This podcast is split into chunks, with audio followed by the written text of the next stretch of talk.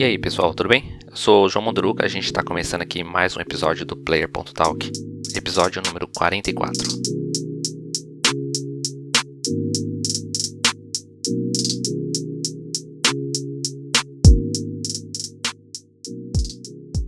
Começando o mês de novembro, claro, vamos falar aqui sobre os lançamentos do mês. Já no dia 5 a gente tem o um lançamento aí do mais novo título da franquia Call of Duty, o Vanguard, levando aí a série de volta para a Segunda Guerra Mundial. Depois no dia 9 é a vez de chegar o Forza Horizon 5, chegando aos consoles Xbox e PC. Desta vez a série leva a gente aí para o México com vulcões, deserto, floresta e até tempestades de areia. Assinantes do Xbox Game Pass têm acesso ao jogo já no primeiro dia do lançamento.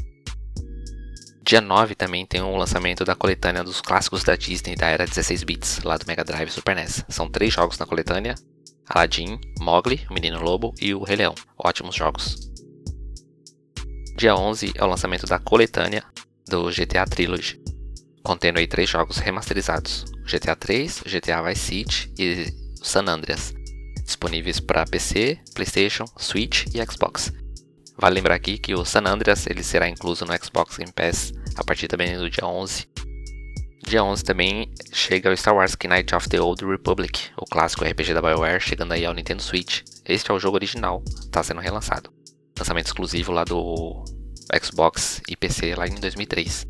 Agora chega no Switch. Vale lembrar que a Sony anunciou a produção de um remake desse título, feito pela Aspyr, com lançamento para PlayStation 5 e PC, ainda sem data. Dia 19 são dois jogos.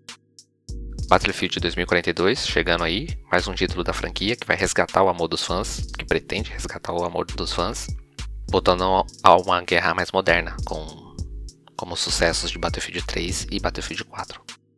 Dia 19 chega também o remake do Pokémon Diamond e Pure.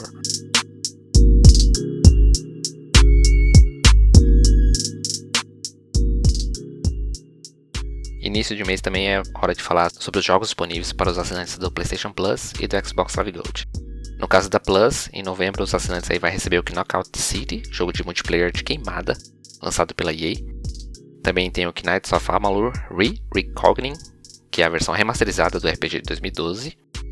O terceiro título é o novo First Class Trouble, jogo que foi anunciado nessa semana aos mods de Among Us, chegando direto para os assinantes do PlayStation Plus. Vou falar um pouco mais do jogo daqui a pouco, quando eu falar das novidades do State of Play apresentado pela Sony. Para os assinantes do Xbox Live Gold e assinantes do Xbox Game Pass versão Ultimate, os jogos são: o primeiro deles é o Moving Out. Este é um daqueles jogos que brincam com a física, né, para tornar as coisas mais desastrosas ainda. Sua missão é fazer a mudança de alguns moradores da cidade, mas o difícil vai ser deixar aí as coisas inteiras pode ser jogado sozinho, mas o interessante, né, o divertido é jogar com amigos, no modo online mesmo. Depois tem Kingdom Two Crowns. Aqui você precisa estabelecer um novo reino, ampliando aí seu terreno, aprimorando suas defesas. Uma mecânica simples ali em 2D, com uma arte belíssima em pixel art.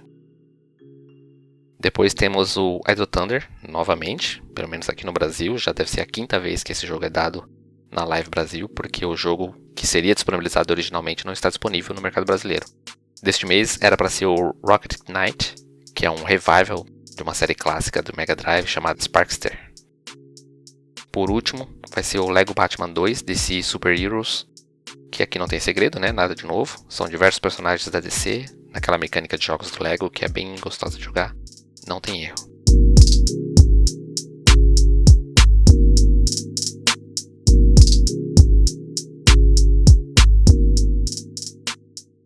Essa semana finalmente a gente teve um trailer da campanha do Halo Infinite.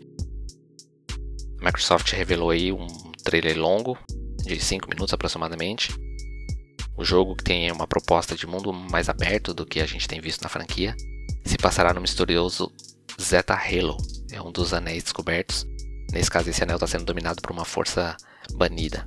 Master Chief está à procura de Cortana e encontrará ali uma outra AI, esta chamada de The Weapon, a arma, que foi desenvolvida justamente para manter a Cortana presa. Esta AI ela será sua companhia durante o jogo, não a Cortana, né? Halo Infinite chega no dia 8 de dezembro para PC e Xbox, com lançamento no Xbox Game Pass, que você vai poder jogar via streaming em celulares ou tablets ou no computador via navegador. Bem legal.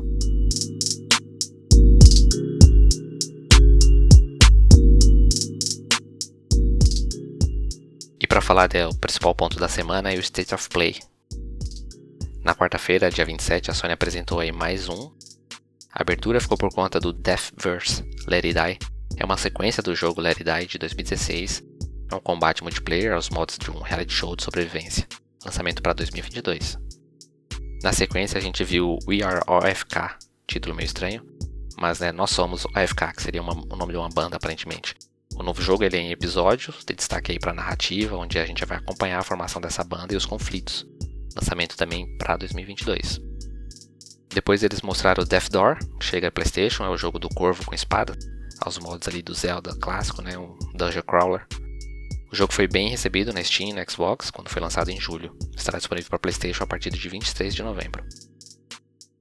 Depois foi o First Class Trouble, foi anunciada a versão de PlayStation que já estará disponível para assinantes de PlayStation Plus agora em novembro. O jogo está na Steam desde abril e tem recebido ali um, um bom feedback aos mods do Among Us. Aqui o grupo de jogadores ele é, eles são integrantes de um cruzeiro espacial de luxo, mas tem uma IA sabotadora entre eles um dos grupos de jogadores tem o objetivo ali de desativar essa, essa inteligência artificial e o outro grupo fica em cargo ali de secretamente sabotar tudo isso. E por último, eles apresentaram aí a Lira Dev Inside, que encerrou a prestação. É um RPG com mecânicas de sobrevivência. Foi revelado lá em 2017 tem previsão para lançamento para 2022.